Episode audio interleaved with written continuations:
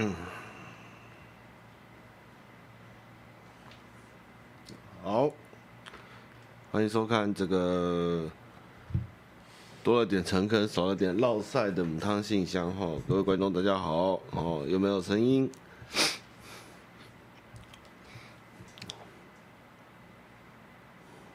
夜山到台湾，台湾有个阿里山，好。应该没啥问题，那我们就开始今天直播啊！今天是这周是一个非常资讯量很大的一周哈，从宁匡到安倍晋三哈，其实礼拜一还礼拜二宁匡去世的时候，我就已经想好这周要聊宁匡哦，然后结果想不到有安倍晋三的事。然后接下来又又又，反正这周啊电影也一大堆，我还没看哈，所以这周其实很忙碌。但是我们今天重重要的还是先从宁匡为我们今天的重点好了。那宁匡应该会聊蛮多的哈，因为宁匡跟我的人生算是一个启蒙蛮重要的部分。那先讲比较小的事情哈，就是首先是这个作品哈，就最近很多不错的动漫作品哈，又到了新的一季哈。我们这边先推一下，就是这个。什么？从一吃啊，对，还有游戏王哇！这周其实很多重要的事。然后游戏王可以先讲一下哦。这个游戏王这部作品，其实我那天跟观众在聊，其实我觉得游戏王一开始的漫画其实还蛮有趣，就是他会用各种嗯。特别的有古代游戏的介绍，或是一些桌游，或是一些很奇妙的有没听过的游戏，然后做一种对决，或是一种一种一种一种每一章节都有不同的，然后后来就会变成一部卡牌作品哦。所以这个游戏王在打完还蛮赖了以后，其实我就没怎么在看，因为我觉得已经开始乱七八糟。但是一开始的游戏王，我刚刚一两集的时候，我觉得那时候还蛮有趣，就是刚找到这个方块哦，然后这个方块里面有一个。很会打游戏的，呃，什么古埃及灵魂，然后一些很特别的没看过的游戏，就觉得它蛮好玩的。那等于后来可能卡牌对决变王道哈，就哇斗就就变成那样哈。所以不管怎么样，就是游戏王也是带给我们一个丰富的人生哈。不管是这个这个什么青眼白龙啊，还是什么梗哈，其实都影响着我们从小到大很多很多这个世界的。梗图或是什么？对啊，这就跟 JoJo 原本也不是，他每一部前几集其实都是在调整他们的架构哈。一开始最早还甚至有一点有一点北斗的感觉，然后第二部变成有一点气功波纹哈，啊，结果第三部变成一个替身使者，结果替身使者中了以后，JoJo 也离不开这个替身使者的套路，所以也是遗憾哈。但是这是大家人喜欢，让作品继续画下去就是好事啊。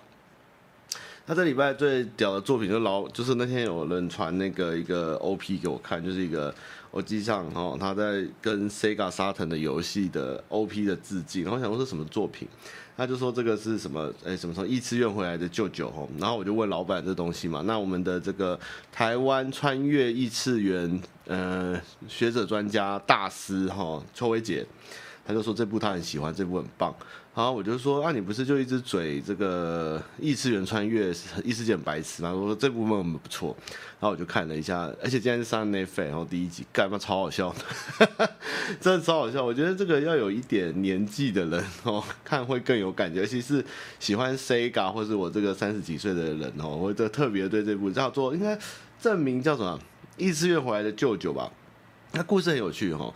一般的异次元或转身，就是主角莫名其妙就是醒来，就是在异次元的，然后就在异次元展开他的冒险，然后带用现代知识的 know how，然后去去像古傲天啊、蜘蛛啊、史莱姆啊这些东西。那但是呢，这个这部作品反而是反其道而行，他是将一个昏迷的人哦，突然醒来，但昏迷快二十年，结果他是从异次元回来的人，然后带着异次元的东西回来这个现实世界，结果就蛮好笑。我觉得这部真的蛮有创意，而且他他的节奏跟他的吐槽点，我觉得都蛮精准的。然后他甚至有一些。算主角，主角该怎么说？有点反差吗？还是就是臭宅男？所以他有一些误解，其实还蛮好笑。总之就是 Netflix 有这部舅舅从异次元回来的舅舅，我觉得大家一定要看一下啊！我觉得是近期转身非常好的一部。那再来就是一个悲报哈，就是这个来自深渊哦，又开始了哦，第三、第二季还是第三季吧？然后。正好我们巴哈我大哥吼，他连那个 OVA 版就是黎明清都有放上去吼，妈真是揪心，我还是没办法忘记来自深渊。在我一开始把它当做萌番，看到中间的时候，想说傻小傻小，怎么突然从辅导级、普通级变成限制级的作品？然后这部作品就再也没有回来过吼。但是来自深渊，我真的是觉得超赞，大家一定要看来自深渊，真的是一部 脑洞大开哈。阿比斯，阿比斯那个脑洞开的跟阿比斯一样大哈。我觉得来自深渊没看过的还是真心推荐，看看堕落的风，呃，温馨，这该怎么讲？宫宫崎骏风格嘛，也不能这样讲哈。高畑骏风格 变成一部 变成一部肉痛漫画的时候会变什么样子啊？这蛮好看。那来自深渊一直更新的也蛮慢的，因为作者其实身体不是很好哈。但是我还是很推来自深渊这部作，因为我觉得它非常的非典型，有很多很棒的故事跟想法，还有不能上升这件事情，我就觉得蛮好玩的设定。我觉得大家可以看一下。好，再来就是我们这个古傲天哦，出到第三季哦。虽然说古傲天我已经不知道在干嘛，但是我还是看哈，就是 Overlord。那古傲天他一直没有很喜欢，因为他的这个主角太谨慎，谨慎到觉得有点烦哦。就是明明也没有人要打你，然后你就一直幻想着全世界人要揍你，然后你要。你要建立什么样的世界？什么其实都不干我的事哈。那人家就一直在预设，就是全世界危害他，然后做了很多结界防范，就是事情还没有做哈，就讲了一堆屁，然后结果最后敌人就一出场就被秒杀干。每次套路都这样，跟等下跟卫斯理其实有点像。那那个其实史莱姆转身也有一次这种问题，我其实也是看到后面有点烦了哦。但是史莱姆更偏，他更王道吧。就是我觉得古傲天一直有在铺一个铺一个，他可能最后会被 众叛亲离的感觉，因为毕竟那些不死族一直就是对他有时候有些疑问，或者他有一些不能认同他想法的东西，我觉得还是可以铺陈。但是史莱姆就是反正那个史莱姆说我要这样，我要怎么样，大家就把他当神，就是也不会有什么改变。所以我的史莱姆已经弃坑了，但 Overlord 我还是会看这样。那上周推的这个。小说家杀妻案，我看，我终于看完了哈，我这一周终于摆脱小说家地狱了。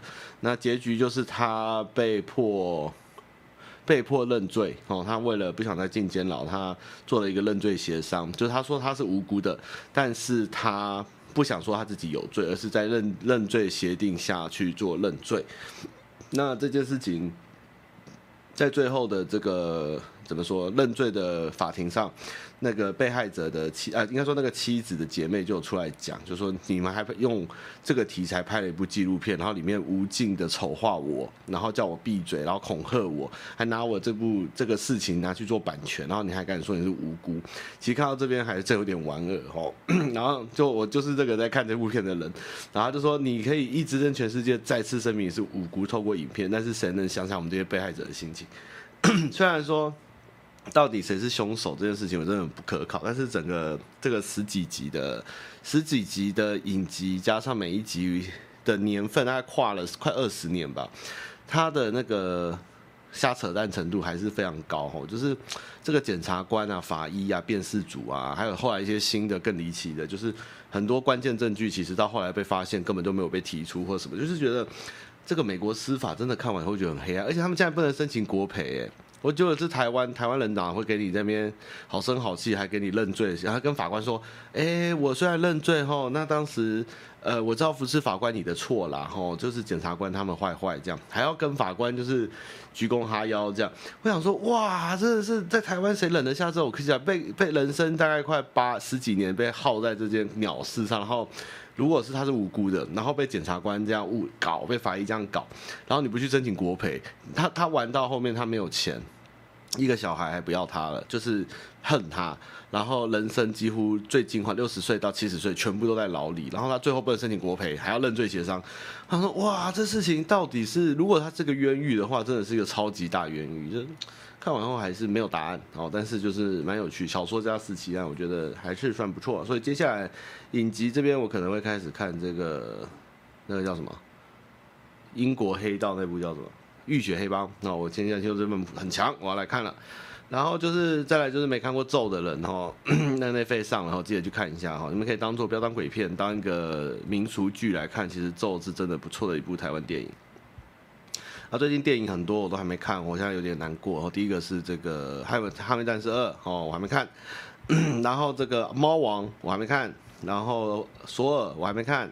然后接下来还有布莱德彼特有个子弹列车，我也还没看。这四部我他妈真想看，哈，都没有时间，但是很想看。因为这礼拜光一个礼拜二我就拍了七部片，我这礼拜大概拍了十十几部片吧。然后我昨天还赶了一支片，昨天跟跟昨天，反正我们昨天拍一部片《一群臭男》，然后礼拜三就会上线，然后超赶啊！对，我刚忘记审片了，然后明天就会先上一支，礼拜三还会再上一支。哈，最近疯狂拍片，为什么要拍那么多片？因为要买更多的战锤啊，嗯，就是。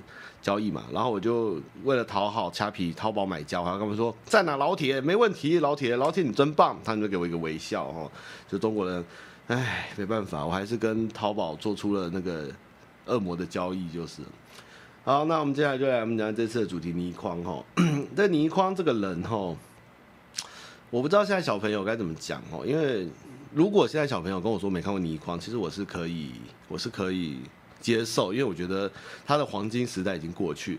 因为你说 武侠小说其实也没什么在看哈，倪匡我觉得更不用讲。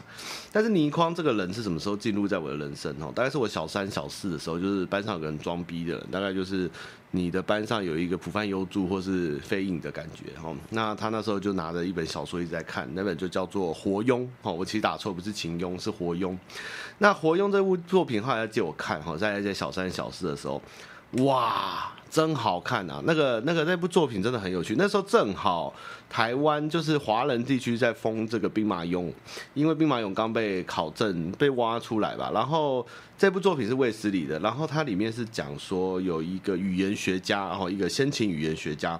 突然失踪了，然后要找到这个人，然后最后发现其实他是秦朝人哦，只是他那个时候好忘记，我其实已经忘记内容，就是他好像因为他们家是做活俑还是制作俑的人，然后他被他们就是有一群人被关在兵马俑里面，然后直到兵马俑被挖出来后，他们从千年的沉睡中醒来，然后从地洞中爬出来，然后再找寻找寻什么我忘了，这样其实蛮好看，它整部其实很完整，然后一本小说而已，小薄薄的。那这本非常好看。那看完从此以后，我就进入了这个卫斯理的世界，就是倪匡的世界。那后来在小五、小六的时候，有一天暑假哈，我暑假其实我的暑假小时候是跟我妈过哈，就是每次一放假的第一天，我们两个就会跑去漫画店，然后丢一千块，然后我跟我妈，我妈就去借她的书，我去借我的书，然后我们就会一次抱三四十本书回去，就是漫画或是小说，随便我要借什么，但是不能色情，就对我妈会挑一下。但是我就是一次都会借整整套东西，比如说我以前借什么金庸全套。古龙全套、温瑞安全全套，或是银河英雄传说哦，或是那个呃那时候我们的小呆啊、阿邦快速键啊，然后幽白书，就是就是就是都是这样看啊。有一年的假期，就是我放假的时候，我妈丢了一袋东西给我，然后打开里面全部是倪匡哦，就是她不知道是跟谁借来的，就是三四十本的倪匡。结果那一个月份，那那个整个暑假我就栽在倪匡的世界里。但是其实我觉得我妈，我妈，我妈其实很酷啦。我妈在怀我的时候，就是在医院里，就是一直在帮有帮这个模型上漆跟组模型。组那个时候其实还是他米娅的时期哈，不是万代的龙光。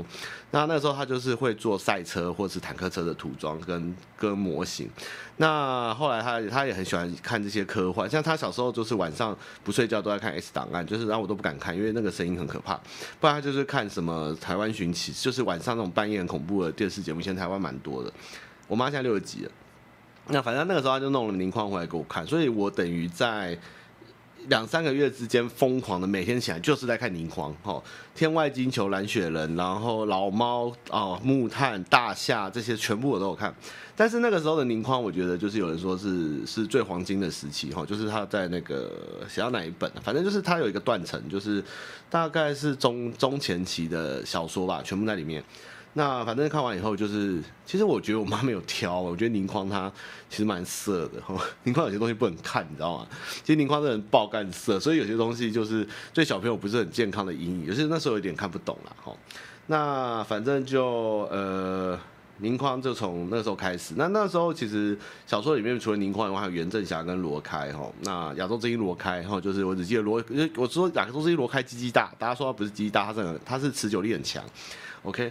这都不是重点，反正就是有一个很爱打炮的人叫罗开，好，然后袁振侠、袁振侠、宁匡就是卫斯理、袁振侠、罗开这三个人。那罗开的我都看不太懂，然后就直接跳过，因为我觉得罗开的那一个比较瞎。那袁振侠就偶尔会看一些，然后大概有卫斯理的我才全看这样。好，那这个再就是我跟倪匡结缘的部分哈。我我一直问老板这周怎么不讲倪匡，他说他我也不知道他怎么讲，我忘记。但是其实他看倪匡也看很多，而且他也会讲一些倪匡的段子给我听，就是他什么讲一个好像是罗开的怕吧，他很爱讲这一段。我们看看这周我们讲，就是就是我在看展览的时候，突然发现身后有两个人一一起向我走来，然后这时候因为我有经过特殊训练，我的眼球可以往。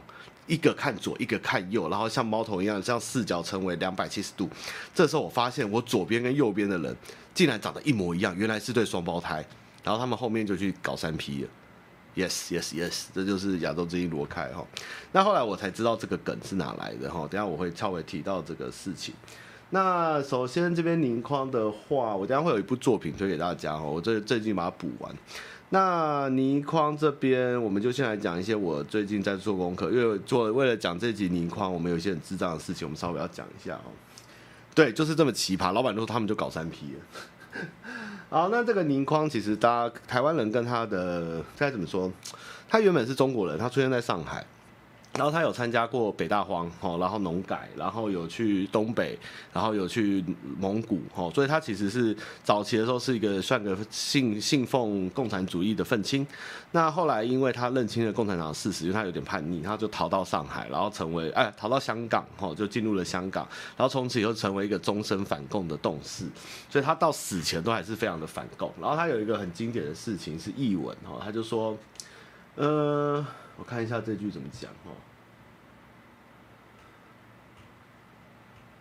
OK，在二零呃，在二零一九年四月七号的港台节目，他是接受访问的时候哦，他有几部，到时候他晚期都在讲共产党统治会造成人类浩劫的事情，然后他就说他在节目上澄清哈，就坊间说倪匡曾经说妓女比共产党更可信。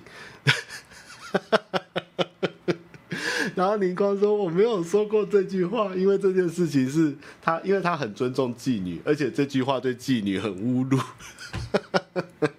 倪匡好好笑，这就是倪匡对共产党的一个说法。你不可以说妓女比共产党更可信，因为你在侮辱妓女。超水！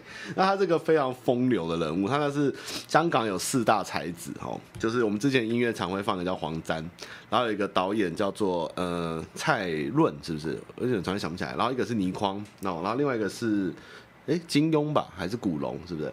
就很有趣啊，这很有趣，四大才子，然后他们就是一起会会做，会去风流哦，有人爱喝哦，很爱玩女人哦，然后他们还开蔡澜，蔡澜讲错。然后呢，我最近有看到他们其实有一个节目很屌哈。如果你们去看一些记忆片，那最近 Facebook 有在分享，就是蔡澜跟宁匡跟黄沾曾经开过一个类似 Podcast 的东西，就是香港的一个晚上节目。然后他们三个男的就把那个摄影棚弄得跟酒店一样，就在里面喝酒，直接就抽烟。这电视节目，我就直接抽烟。然后就是也不准备脚本，哦，就随便邀个来宾，什么张国荣啊，或者是什么呃周慧敏啊，周慧敏换是他媳妇，然后然后然后张曼玉啊，反正就是大牌，然后就来。然后 Podcast 那个他们在里面就是就是疯狂的像玩酒店一样，什么叫亲亲啊，要锁吻，然后张国荣去摸他们啊，然后要抱抱啊什么的。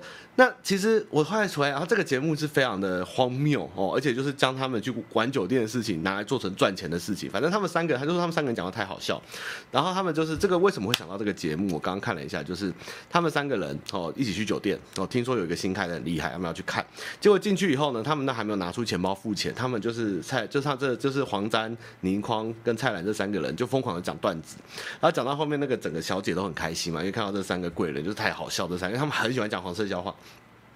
然后后来倪匡就说：“哎，奇怪，这店的小姐又长得不好看，哦，酒也不好喝。然后我们进来以后呢，也没有享受到，还要讲段子取悦他们。这这这这酒店不行啊，不好玩，走吧。然后他们三个人就走了。然后就觉得，既然我们三个那么好笑，又那么爱喝酒，那么爱玩女人，那我们来开个节目好了。” OK，就开了这个节目。好，那这节目 其实我想一想，它就是跟台通哦，老板去上他们节目，大概是这样的状况。反正就是有大概有个主题或者来宾，然后他们就是在里面玩他们的、喝他们的，然后打闹打到很开心，这样其实就是蛮 chill 的一件事。如果今夜不设防有 Lucid Podcast，大概就是现在这个样子，也是蛮先驱的了。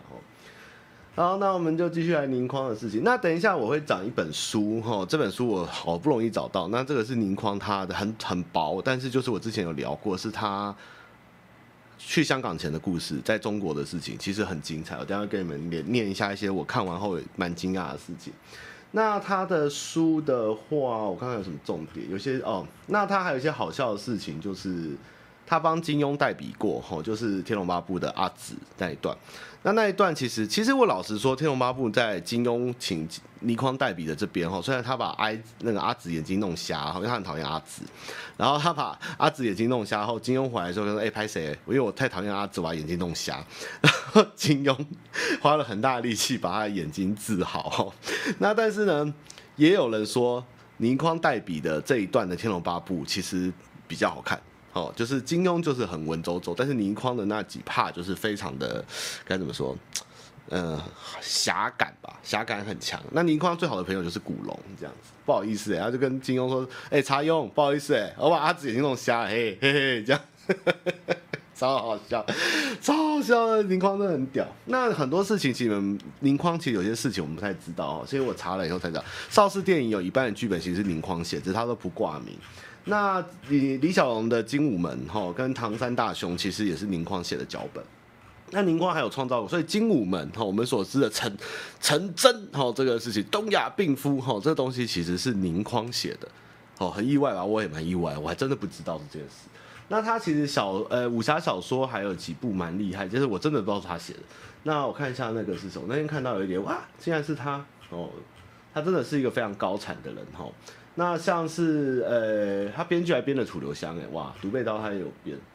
我看一下他有几部作品比较，《六指琴魔》哦，《六指琴魔》哈，各位是宁匡写的，哦想不到吧？其实宁匡的武侠小说是很厉害的，是是是，看过几本，其实他的风格又不太一样。那还有谁比较特别有名的？我看看哦，嗯，倪匡的鬼故事也不错，然后。好突然忘记还有谁了？那六指琴魔是倪匡文以外，嗯，没了，没了。然后其他大概都是都是，因为他为了赚钱，他很爱赚钱，因为他到哪去喝酒玩女人，所以他很他的高产量是非常可怕的哈。那老板也说他的写字量很大。那他还有什么好笑的事情？他的媳妇是周慧敏，哈。那再来是他很喜欢周慧敏哦，他竟然没有蓝子周慧敏，这个蛮奇怪的。他很鬼，他真的很鬼。那他这个人跟共产党的事情可以稍微聊一下。他一辈子有个太太，就一个太太，哈，六十在一起六十几年，哈，结婚六十几年没有离异哦。他就是一直玩女人，他还是跟很爱他太太这样。那他说林匡是基督徒，哈，在一九八六年复活节在台北一家教堂受洗。不过他仍然肯定上帝是外星人。吸烟三十五年，因某天听到上帝召唤，你可以不抽烟了而戒烟。讲的什么东西啊？陈世忠今天也去参加戒烟大会，去董事基金会跟烟害防治法会说，哇，戒烟好痛苦。那宁匡，那上帝叫他照叫他戒烟，他戒烟呢？到底在讲什么？倪匡除了编写剧本望，才当片场逗留，亦为电电影客串多次，如《笑星撞地球》和《袁振侠与卫斯理》本人形象出现，他真的很奇葩。然后倪匡收集贝壳，哈。他对贝壳认识达专家的境界，为贝壳分门别类哦，期间收过六千种贝壳，创立香港贝壳协会。然后他还做了一本书哈，叫做《十年一觉即贝梦》哈。他这他是那个吧？那个那个叫什么？超乐有一款游戏是贝壳，叫《大贝兽物语》哦。宁匡不懂驾驶，但他迷上汽车时，把一部汽车化整为零，再从化再再化整为零，再化零为整，然后做成一台原来的车。那呃，弄虾这件事大家就知道。那林匡的林匡跟古龙是在一九六七年认识。那那时候古龙在台湾的时候呢，林匡只要那时候就会常来找他喝酒，因为他们俩都很爱喝。那后来古龙离世以后，林匡就很少来台湾了。那这个最后的这个译文是知名作家石家蔡澜在说呢，宁匡移民在美国前打包行李，不知道要如何处理一对养很久的巴西乌龟。蔡澜等人就说，不然这样子把它炖了吧，加几个冬虫夏草。结果宁匡走进房间找一把武士刀要来斩人，最后由儿子倪震收留他，并吩咐每天要用鲜虾问他，他才让他儿子收留这对乌龟。那倪震就说，那冷冻的虾行不行？倪匡说，你这个衰仔啊，几两虾有多少钱？他们能吃得了多少？于是又回去去拿武士刀，然后就倪震落荒而逃。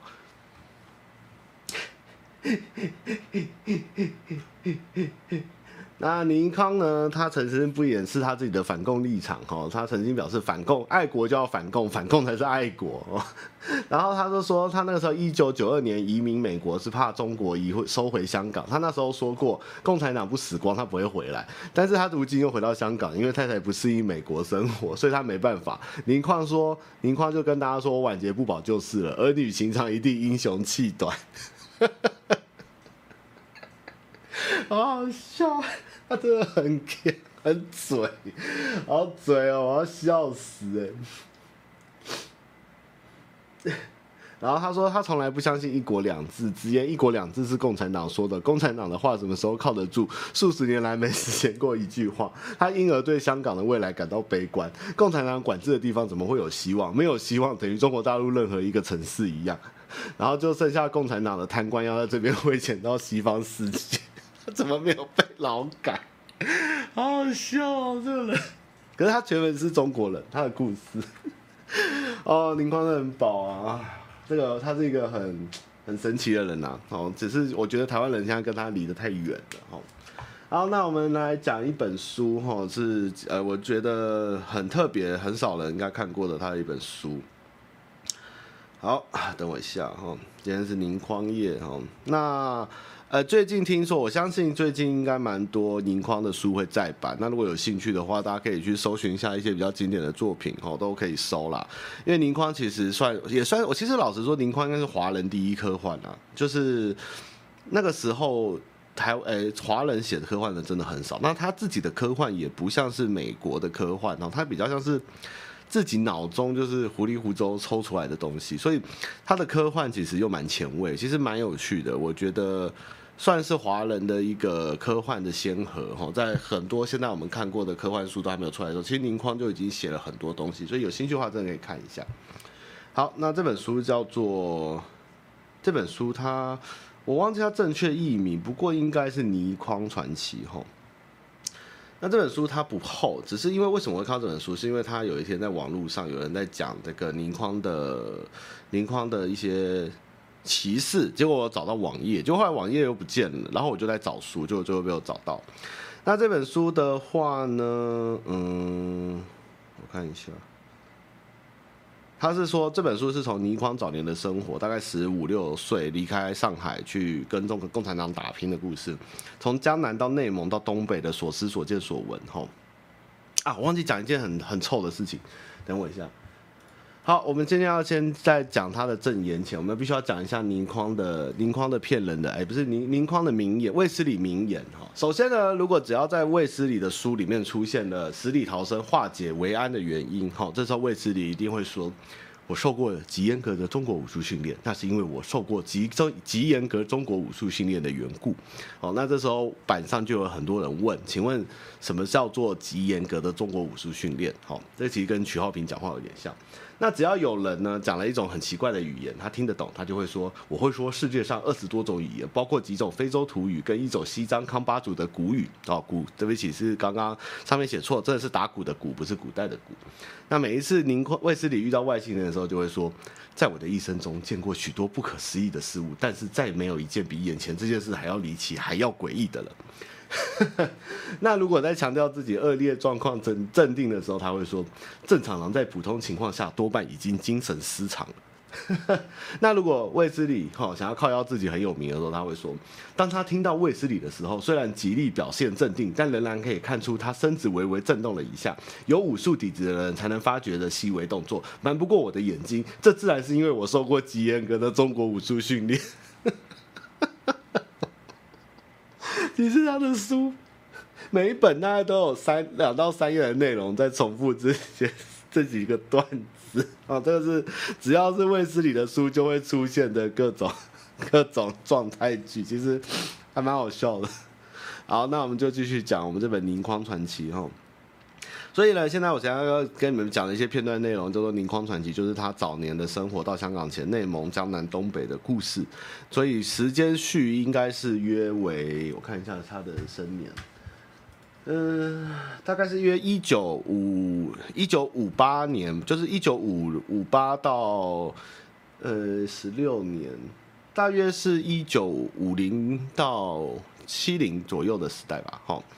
大概啊，好，那第一段他在讲的是呢，他因为在中国那时候，他在一九五一年好参加过一个兴起的土地改革运动，所以他在看到了一个很可怕的事情，就叫绑人专家。那这个绑人专家的第一段就写这个哦，他就是讲说他那个绑人专家很厉害，他很会用绳子把人家绑起来，然后各种绑法，然后最后去斩首这样。第二个就变枪决，然后这边就有讲到在枪决的时候，他有点吓到，因为他亲眼看到有人被枪决后。枪决前那个眼珠，他说想不到人的，然后他这边写，行刑前呢，那种眼珠转动的异样，已经够人令人震惊。比起行刑时的情形来，自然又是小巫见大巫。嗯，然后再来是，我看一下啊，哎哎，奇怪那段在哪里？呃，OK。每人身后皆有军人一个，手中火的，呃，手中紧握着活扣，麻绳勒在他们的颈颈际。谨记，喉结上下各有一股，自然叫不出声。只看到他们眼珠乱动，人的眼珠本来是十分灵活，但是竟可以做这么大的角度跟这么大的幅度来转动，也是第一次经验，看起来极其恐怖，像这两只眼珠不甘心随整个身体死亡而死亡，想要挣脱出眼眶眼眶来独自求生一样。所以呢，这个就是袁振霞，好，他可以一次用两个眼睛的这个两颗眼珠去分别看不同角度的这件事情，搞三 P 好的这个。Idea 的由来就是，其实他看到人家枪决前眼珠转动的模样，然后找到一个答案。好，所以呢，再来就是他讲他死亡的故事，我们就跳过，这个不重要。再来是讲臭虫，哈，这个臭虫呢，就是这个臭虫就是指他在南京遇到就是臭虫这件事，就这个臭虫多到哦，会一只一只扑在你的身体下，像一个人形，而且杀不完。那呢，这个他们呢，这个小旅馆为了要杀这个臭虫，会给杀虫粉一包。这个杀虫粉叫做六六六哦，六六，是你挪开挪开的眼睛，然 后六六六杀虫粉。那呢，这个杀虫呢就会没办法跨过六六六，我估计是一种石灰或者是什么。结果后来他们晚上还是被咬哦，因为他们发现这个臭虫会爬到天花板，从天花板一只一只在掉下来，掉到你的身上吸血，然后只有遇过的人才知道，超扯哦。然后呢，他还有抓这个臭虫。结果呢，这个臭虫被他关在瓶子里以后呢，多经过多年打开来，发现还直接跳起来复活去吸他的血，然后他吓疯了哈。但说呢，其实这个臭虫，我看一下是不是有人吃啊？好，这个臭虫还好，这个臭虫就是大概就讲很不可思议的生物智慧哈。好，那再来是呢吸血虫哦，还有他在臭虫玩的是吸血虫哦，一个是安徽的北部哦，一个是内蒙古的草原。他说呢，这个蚊子多到什么地步哈？如果用蚊帐，不管蚊帐什么颜色，半夜手电筒一照，蚊帐都是黑色，因为上面都是蚊子。我找我找一下，哼，哦，这讲狮子，这个还好，哦。北方人的玩意呢，学会不少，有一样杀头也学不会。北方老乡晒太阳，伸手进棉袄一捏，捏几只狮子在手，逐只逐只放在口中咬，咬碎一只会发出轻微的“哔”一声。据说咬破之后，狮子有一点血浆流出来，美味可口，且大有补益云。那真是不敢试，情愿让狮子咬，不愿意咬狮子。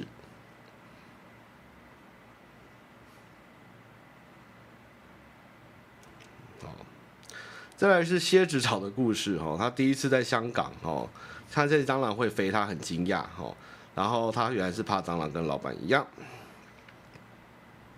好，第一次过黄河，在茅屋大便，低头一看，发忽然发现成千上万堆无头无脑、拖着一条尾巴、老鼠不像老鼠、无名可状的东西，在那边蠕动爬行。有几只已爬上了脚背之际，也曾孕兔子忘了蹄就惨叫着奔出来，真是魂飞魄散。事后才知道，那是一种叫大麻蝇的蛆，蛆苍蝇的蛆有手指粗且长尾巴，想到都怕。所有恐怖河图电影不及万一。哈，你们能想象这个蛆哦，有手指这么凸，还有尾巴的。区吗？很多哦，这是什么怪东西哦？然后呢，他有一次在江苏的苏北黄河边呢开垦盐碱地办农场，结果呢，因为以前从来没有种过棉花。结果就怪在这，棉花一种下去，就各种害虫就出现。那个害虫标本一次会出现七十多种。有一次呢，他看到一种虫，他吓到疯掉。哈，那种虫如拇指大，上半截如蟑螂，已经够丑。要命的是，它下半截竟然包在一个透明的膜内，里面五颜六色的内脏历历可见，恐怖程度是所有昆虫之最，看得令人寒毛直竖，直冒冷汗。后来发现这种昆虫叫做呃一个虫，一个齐国的齐齐巢吧。一个从悔悔字旁齐，悔字旁巢，一个老老干部叫我别去抓来做标本，我当时拒绝，叫他自己去。哦，那再来就是蝎子。哦，那这个蝎子呢，那时候被咬到了，哦，非常痛。然后这时候这个老乡冲过去拿了个蝎子草回来，说放在口中嚼，嚼烂，就是蝎子草。反正咬下去以后呢，味苦又涩又苦，不是人能所受的怪味，而且是连珠的叫苦。结果呢，那蝎子草呢越嚼越是奇怪，好不容易嚼烂，脸上有了青草色。那老乡突然叫我张口来，手中抓了一把盐塞向我口中，命令再嚼。结果呢，一只脚呢就难吃又苦，但是因为很痛，活下去，只好继续嚼。结果半小时后呢，因为嚼烂了蝎子草呢，一半被敷在伤口上，一半敷在手背上。哦，一到半小时，肿消了，痛也止了，那蝎子也被剁成肉酱，哈，也气消了。原来当地人都知道了，蝎子草专治蝎子刺，蝎蝎子蛰，好，就算是最毒的花间蝎也是可以好。只要是蝎子出没的地方，哦，必有蝎子草。哦，这真的很神奇，哦，这有时候就是这样。然后呢，这个蝎子草在中医里面也是有这种东西哈。那这么可怕，他最后讲完以后都要讲吃的。这么可怕的东西居然是可以吃，不是小说中情节，真的可以吃。吃法是把抓到的蝎子抛进热灰中，先烧草或柴，烧成了灰，趁温度很高的时候用，加上盖子，等灰冷了，蝎子也熟了，老手一拉一挤，就可将肉挤出来。像皮皮虾一样，形状呢如白头虾，其肉洁白细嫩，很是可口，还可以晒干。晒干的蝎子肉是下酒妙品，那是我吃过许多古怪的食物之一。另一种是蝗虫啊，这个人真的是怪哦。据说，然后他他就是 很爱讲他很多之一，然后他接着讲蝗灾哦，就是台湾比较少见过，就是我们以前所谓的蝗灾，他亲眼目睹哦这个蝗虫的故事。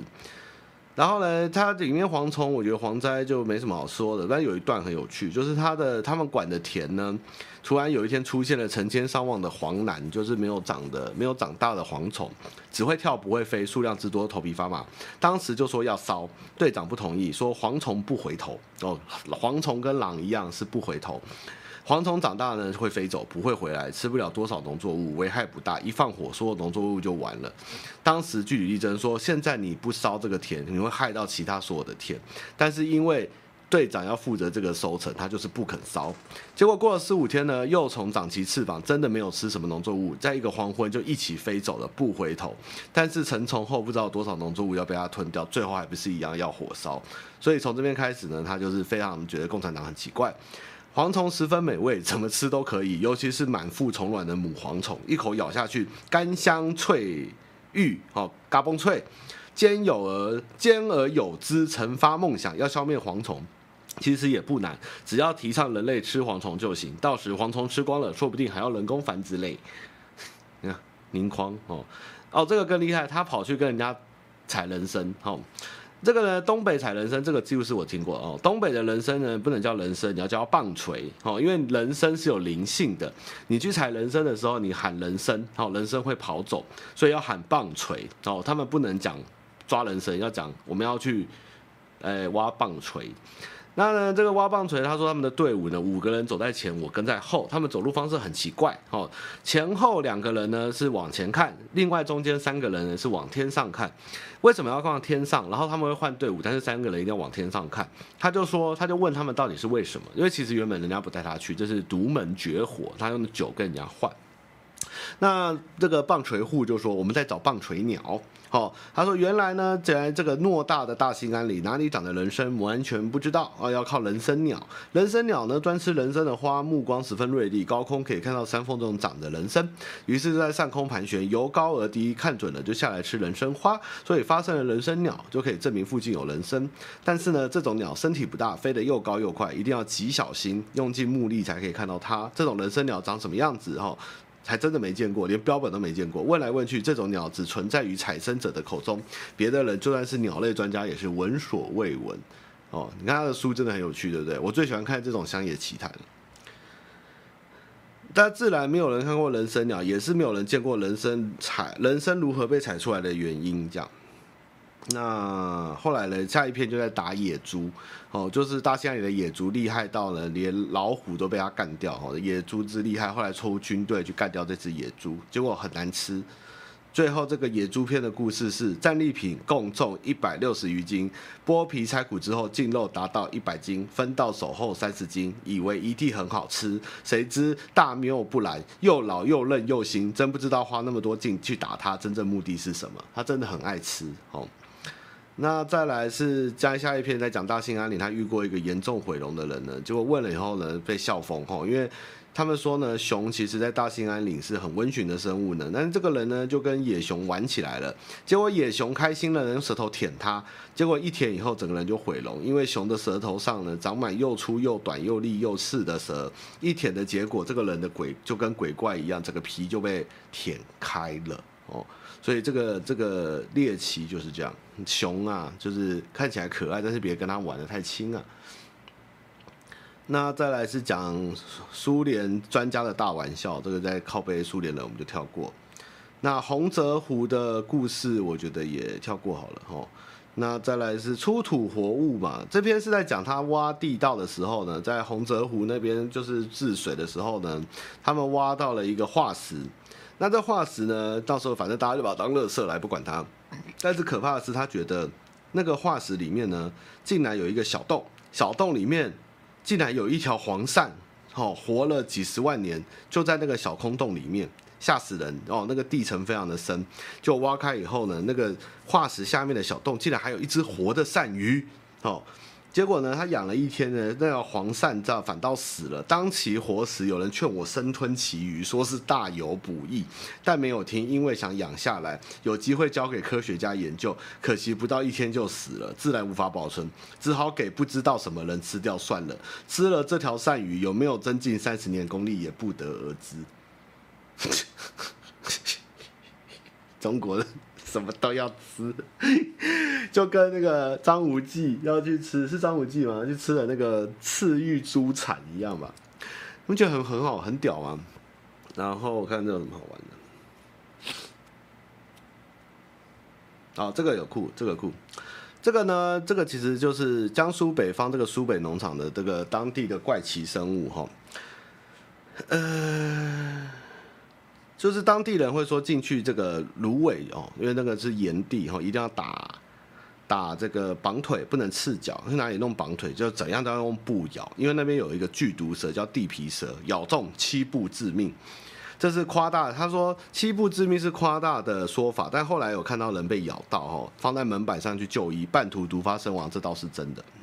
地皮蛇专咬人下肢，小腿挡上拔腿，走路不小心踏中它也会咬一口。由于它齿短而小，咬不透绑腿，可保平安。吼。那上路之后呢，真的见到了地皮蛇的真面目，真的是没有比这种东西更丑恶的生物。说它是蛇，一点蛇的样子没有，身子扁平，灰黄色而有白色的斑纹，和泛着盐花的土地一模一样，具有极佳的保护色。当它贴在地上不动时，极难得认出，犹如一条三四十公分的破袋子。可是，一受惊动，行动之快，超乎想象之外，能整个身子只靠寸许地板贴地啊，寸许尾巴贴地，飞快行动。由于身体不长，所以咬人咬到小腿而已。后来。来第一眼看到这么丑的毒蛇，还见一条打一条，后来实在是打不完就不打了。哦，他说乡民说你打死一条熊的地皮蛇，雌的会来复仇，可以追出几千里把你咬死。所以当地人是不打蛇，宁愿打绑腿。我觉得哈，这个地皮蛇就是中国人说的土龙哈，对地诶地龙土龙，就他们在找一种传说中的生物叫土龙，我觉得是这个东西。日后曾多方宣查这种地皮蛇的底细，得知它正式的名称是毁。这个悔字就是一个呃物物物的右边拉开，然后上面加个悔哈，是一种非常毒的毒蛇。呃，把毒液血清分析出来，也可以在中毒后救治哈。那除了悔外呢，还有一种古怪之极，似蝇非蝇，似蚊非蚊，专贴地飞行，离地不超过二十公分，来去落电的怪虫，花花了许多心血，一个也都抓不到。这种虫若不小心让它咬着了，虽山东大汉也会痛得不由自主，好哭叫娘，真是可怖。这个才可怕，这个什么东西我听都听不懂哦。好，然后再来是他在江苏遇到的鬼故事哦，我们就跳过。然后灵异附体跳过，神州大地规划跳过，黄海的故事这个还蛮有趣的，可是这个就就是一个地地理情台，我们就不讲了，跳过。他这边有一个在讲，他走在路上去讨救兵的时候，突然那天暴霸王级寒流，结果他四个人出去，两个人直接倒在地上一直笑，哦，结果去叫他们，发现他们已经死了。那这种诡异的笑容呢？为什么冻死的人会笑？哦，一直有人在问人。他说，有经验的人说，冻死的人一定是笑的，说不出所以然。一个医生说，大概是因为冻死的人肌肉反常的僵硬，所以形成脸上肌肉变形，看起来是笑一样。所以宁匡那天冷到的时候呢，两个他们他们后来就是四个人，阿兵哥去找找人，就两个人能死，他们赶快找个小屋进去找讨，就是找呃路边的村民救他们。他说：“两个人坐下后，身子冻得像酒糠，望了望对方，脸脸色紫青，嘴唇发黑，自己的样子当然好到不到哪里去，心中只想到一点：不要笑，不要笑，一笑就是冻死了。所以，如果我们在北极或南极玩，不能笑，诶，不能笑教室的话，应该蛮刺激的吼。好，然后这边有一个蛮酷的事情，叫盐田，就是他有去盐田去打工吧，就是反正就是去去去盐田做做工啦。”那这个盐田呢，它我跟我们想的不太一样哈。盐田呢，他们是看起来都是田里面都是水，但是里面的盐是从那个水里面舀出来的哈，以为是海水蒸干才是补盐，其实不是，是海水在的情况下下面去挖盐出来。那盐田在引进海水之后呢，需要下种，像种田一样，盐种是非常细小均匀的盐粒，撒下去后，海水中的盐分就会依照这种盐种结晶，变成了上千大，变成了几十倍的颗粒大小，哦，再由海水捞起来，有点像是我们去养鹅啊，就是放个东西会有开始附着，鹅啊可以一串拿起来这样，很酷，这个算是没知道的知识。那呢？结果呢？他有一天在盐场住了三天呢，结果后来要被被人家赶出去哈，因为他真的很机掰。他也不是犯了什么大罪哈，他就是看着盐的结晶好玩，觉得很特别。他拿了一把有很多。分支的树枝，哈，就是就是分叉很多的树枝放在盐田里面，过了一晚拿出来，结果发现整个树枝都附上了盐的结晶，可爱好看之际，正在到处炫耀给人看之时，喊打之声已经四起。原来这树枝一清，这一方盐田中再也不会出盐，只会出灰黑色的劣质盐。盐民上下皆尽大怒，想跟他们理论说不可能会那么严重啦，怎么说得过他们？只好抱头而窜，落荒而逃。结果那根满是盐花的。树枝自然也在混乱中下落不明，看他是很鸡掰，然后还有一些问一些盐枭的事情哈，他就写在小说里，有找不到这本书叫盐枭。啊，然后还有什么有趣的？呃，看看有什么有趣啊，有一个很好笑哈，我看最后一篇念完，我们要讲，先进入到下一段了哈。啊。这边有个有个小知识给各位台湾人记得，你们应该不可能会知道，在雪地上，如果吃饱的狼脚印是直的，如果是饿狼哦，肚子饿的狼哦，是之字形的，所以呢，要分辨得出来，才能趋吉避凶，得命得保性命哦。饿狼传说哦，饱吃饱的狼是走直线，然后肚子饿的狼是走之字形的哦。自己看到狼的脚印的时候要小心点哦，不知道我们这辈子有没有机会就是。狼若回头，不是复仇，便是不是报恩就是报仇。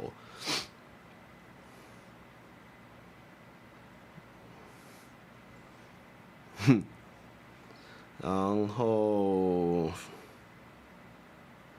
呃，在关外呃，在外在塞外呢，尿尿要带棍子，因为尿一洒出来变成冰，不带棍子敲不碎哦。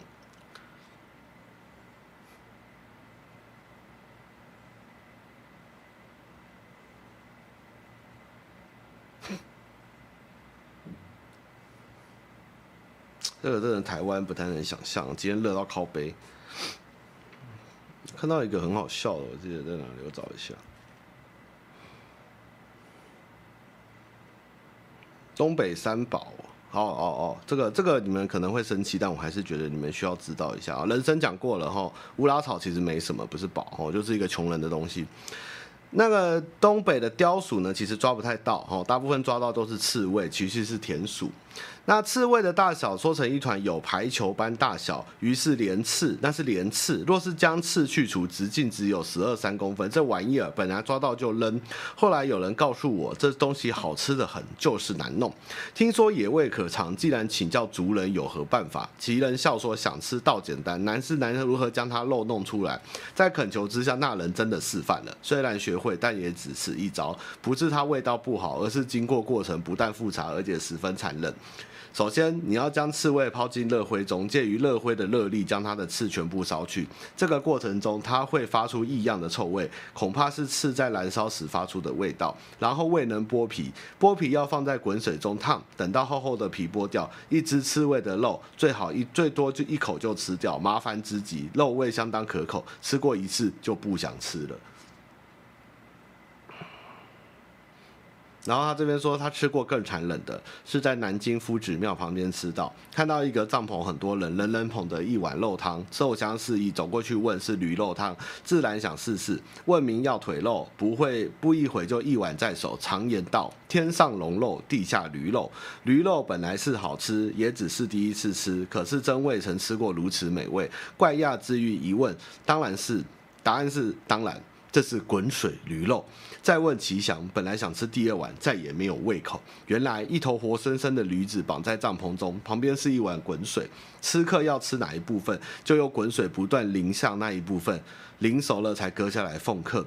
探头向那帐篷一望，那头驴子兀然未死，可是身上有好几处被割到见骨，驴眼中流出，驴眼之中流露出来的竟有悲愤之色，吓得掉头就走，哪敢吃第二碗？啊、太可怕，真的太残忍。呃，然后这为什么会讲到刺猬哈？我看一下刺猬这个这一 part 在哪？好像可以搜寻。哎，这个中国人真是残忍啊，懂吃懂吃。好，哎，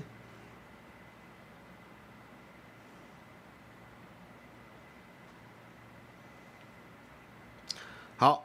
后来呢，这个宁匡他最后我要讲最怕哈，他去蒙古哦，去蒙古种田跟种西瓜哈，他是种西瓜部门，在蒙古的河滩边上的沙地种西瓜，这是过瘾之极哈，因为西瓜很占地，而且一片瓜可以长一大片哈，有一种成就感，因为一下就整片都是西瓜这样。但呢，种西瓜呢，辛苦是晚上要守夜，有一次不然偷西瓜的小动物很多，田鼠、狐狸等等都喜欢偷西瓜。最会偷西瓜的生物竟然是刺猬。刺猬偷西瓜的方式很特别，咬下瓜之后，会利用身上的刺刺进瓜皮，然后它的身子缩成球形向前滚动，带着西瓜一起滚，省时省力之至。第一次在月色下看到西瓜纷纷自动滚离瓜田，真的看得目瞪口呆，以为滚动的西瓜全成了精，吓得好半天不敢动。后来看仔细才看清楚，西瓜之下都有毛茸茸灰黑色的一团，才知道是刺猬干的好事。哇，好可爱哦！其实还蛮想亲眼目睹，这才 太有趣了，太可爱。刺猬就是意思就是这是一颗球。哦，圆圆的西瓜，刺猬就是 用它的背就这样趴上去以后，它把它往前屈，然后这时候就又变成屈的时候，它就是一颗小球，小球去用杠杆的方式把大球拔下来，然后它就不断的往前滚动，这样，很有趣，真的很有趣哦，我觉得。好了，那这本书其实才一百三十一页，叫做《宁匡传奇》。那有兴趣可以翻翻看。我觉得跟他那些前面那种“我是一个受过极严格中国武术训练人”的小说式写法是完全不一样的东西，就是一个乡野奇谈。但是因为他说是他自己亲身目睹，所以非常有代入感，我很推。那我是在好读找到的啦，哦，如果你们有兴趣可以去找找看。我是真的很喜欢这一本，这是他所有的书里面，我觉得最喜欢乡野奇谈了。好，那宁匡的部分到这边，那我们来回答信箱。反正这个今天只有两封信，好，我们就回答完，今天就差不多。唉，希望大家能记得宁匡啊。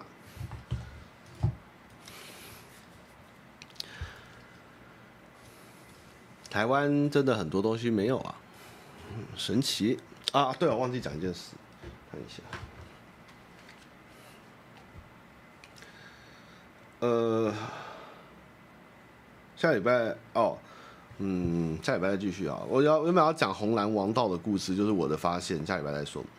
然后那个暗黑手游哦，这几天在玩哦。我老实说，我老实说实话，我说实话，虽然大家喷的要死哦，但是以一个手游的角度来看，暗黑这永生不朽这款手游，其实它做的蛮好。我老实讲，它其实做的不错，就是在它的。画面内容跟节奏，还有它的系统，还有音乐效果，还有它的流畅度而言，它就是把 D 三做成了手机版本，但是该有的东西都有，而且就是流畅玩起来，故事什么都其实也不差。以一个免费手而言，它其实很厉害，只是就是毕竟是暴雪，然后又有网易，然后又有很多氪金手段，但是其实我也只小氪一点，没有什么大氪，也玩得还算蛮好玩，只是 PVP 被电爆，但是。我是觉得暗黑手游其实做的不差啦，老实讲不差哈，完成度蛮高的，就是。好，昵称自以为可以放宽心的星星，汤玛你好，最近的人际关系导致心情上有些悲伤，因为最近跟朋友家里变故。导致存款急速下降，和朋友们也有点疏远。IG 上看着朋友说出去玩，自己没被揪，感到很伤心。我自己知道现在的自己存款状况，一起出去玩，大家都有顾虑，但是问都不问一下，我好难过。惊叹号！惊叹号！惊叹号！惊叹号！惊叹号！惊叹号！惊叹号！也发现我的小圈圈好小，除了他们之外，没人诉说自己的心情。有什么方式可以不要想那么多呢？谢谢汤马信箱。诶。那我觉得其实你是可以直接跟他说，我知道你们顾虑我，但是希望之后有机会可以跟我们一起出去玩，等我有钱一点。那再来就是啊，就是没钱嘛，老实讲就是没钱嘛，没钱出去也是压力，你是压力，人家也是压力。那你没钱就看人家出去玩，我想有时候看人家出去玩，我也是觉得很哀伤，我也不能出去玩，因为我没时间啊，就在？人总是有各种七难八苦的状况，那就是。有一天一定会好转，好转的时候你再大玩特玩回来就好，那也不要怨对他们这样，但是也希望他们不要想太多，就是如果之后有机会，希望他们再邀请你啊，就我是觉得不用太往心里走就是了吼。好，大家很期待哦，下一封现在就是库拉皮卡哦，真他妈有够长，你这个人真的是晕到疯哎。好，首先他又给了一张图片哦，我来先把图片看一下，还有他很认真哎。我每周都要更新库拉皮卡的那个，哇，你的图不见了。我每周都要更新他的那个晕船资讯，好好笑哦。到底有多晕啊？这个人，这是低卡吗？我这边低卡吗？我看一下两篇。诶、好。呃、女生说不会啦，保证。诶、你不会再晕船了吧？我不想再失去一个朋友、欸。诶。男生说：“你当你海盗船哦，这什么双关呢？你这回这什么？哦，你当你海盗船哦，没有这么会晕的啦。啊，你这个海盗船跟下一封讯息怎么中间隔十分钟啊？好，女生说好。男的说：说实在，你为什么那么在意我的感受？女生说：诶，因为我不想要你跟我出去，是抱着我们还有可能在一起的心情，抱着。”抱持着是这个抱吗？抱持，哦，这样我觉得我会过意不去。如果之后我交男朋友，我怕对方会在意。哦，他是传这两个讯息哈，这是今天的前文哈。那我们来往下。汤妈仔你好，我是晕船长 RT。原本这周我是没有要来投信，因为没什么好问的。没想到聊天室的朋友对我的故事这么有共鸣，真的很谢谢大家喜欢我的故事。所以这周是来把这故事做个结尾。你你很不错，你心里你心中蛮正向的，我很喜欢这么正向的观众，你跟倪匡没有什么两样。故事开始喽！括号，我把哈哈改为他好了，一直哈哈真的很烦。在周末，我和他一起去约好了看一场电影。在电影放映中，哦，他们上周结束，真的去看电影。在电影放映中呢，也是有说有笑，感觉气氛还不错。电影结束后呢，我们去原本订好的牛排馆吃晚餐。用餐中跟他聊了很多，像是工作之前我们发生的事情，还有他之前暧昧对象的事情等等，也是有说有笑，吃到了上甜点。这时，服务生送上了一小块蛋糕跟蜡烛，他整个傻眼，想说自己生日又没到。我当然也知道，因为自己昨天跟他聊到生日。要好好帮他庆祝一下，今天才刻意帮他安排这个小惊喜。服务生也拍下了我跟他的第一张合照，洗出来了还送给我们，还是可以立起来那种。他感觉好像是蛮开心的，还在说之后他也要整回来。就这样，就这样结束了今天和他的行程。我骑车载他回去，在的过程中，他不是抓着后扶手，而是把肩膀放在我的，哎，把双手放在我的肩膀上。我当下真的蛮开心。因为前一次载他时，他也是抓后扶手，这次直接进步。但隔几天聊一聊，他要约我出去，并问了我这个问题和回答。麻烦他妈妈直接念图片吧。对不起各位，库拉皮卡还没有下船，我先下船。谢谢大家的支持。若如有小弟我不幸晕船，会在写信跟大家分享。不用改 ID 为比卡皮卡的晕船长 RT。所以这这没有结束吧？这没有结束吧？你们结束了吗？哦所以这女生意思就是你们不会在一起就对了。哦好吧，好吧，那你看起来是下船了哦。好了，结束也好了，那种感觉还没结束啊。这女的现在的重点就是与一个晕船观察家，一个应该是说以一个古诶，该、欸、怎么说？船运鉴定家，好吧，海战专家，好，海战专家的角度来看。这场仗还没有打完，我觉得现在的问题是，你已经被他搞到算了，就要下船了。但是我不觉得海盗船会让你下船，就是你有玩过游乐设施，海盗船荡完左边，荡完右边，荡在中间的时候，你可以说我要下船吗？没有这回事，要这个海盗船，海盗船不荡，你才能下船。但我觉得他还在荡哦，这个荡就是他还在左右摇摆中，所以呢，我觉得他就是一艘。人未停止的海盗船，哦，所以你还有得玩哦，你还没有下船，哦，这个船还没有停止，哦，除非他自己就消失不再跟你联络，不然他应该还会继续烦你，哦，这是海战专家的观察，哦，就是大概是这样。好，那我们今天的直播就到这边结束了，哦，谢谢大家。那礼拜一跟礼拜三我都会上片，哦，请大家继续支持。那我这最近非常的。玩具开箱非常的多哦，也请大家支持我的玩具开箱哦。虽然很多哦，但是我买的很爽哦，所以就就继续加啦。啊，大人的自由就是这么快乐哦。好啦，那我们直播就结束嘞。哦，谢谢大家，拜拜。我们下周再继续聊别的哦。下周可能就稍微聊一下安倍跟红蓝红蓝主角大对决哦。好，拜拜。应该会找马克马利啦，如果他们还敢接的话。